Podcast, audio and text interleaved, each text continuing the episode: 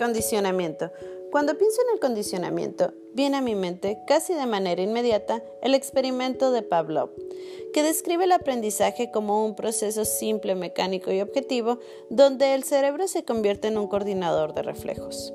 Pero, en la actualidad, ¿seguirá siendo aplicable ese concepto o ya se habrán planteado nuevas teorías sobre el aprendizaje?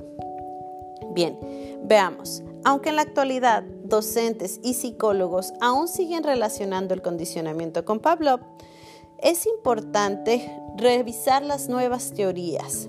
Tal es el caso del concepto cognoscitivo, que fue promovido principalmente por Robert Rescola y otros investigadores, que descubrieron que mientras más información se tenía sobre el estímulo incondicionado, sería aún mayor el control que se tenía sobre este. Con esto, el condicionamiento clásico deja de ser una operación de formación de reflejos para convertirse en un proceso de aprendizaje por asociación.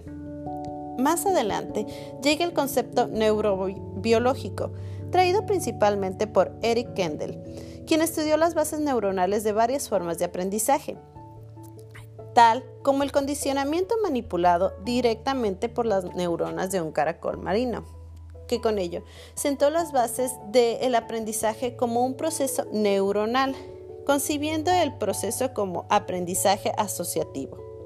Con esto podemos observar la influencia que tiene el condicionamiento en terapias y propuestas de aprendizaje aún aplicables a la fecha, pero también es importante seguir investigando para tener aún mayor éxito en nuestra práctica.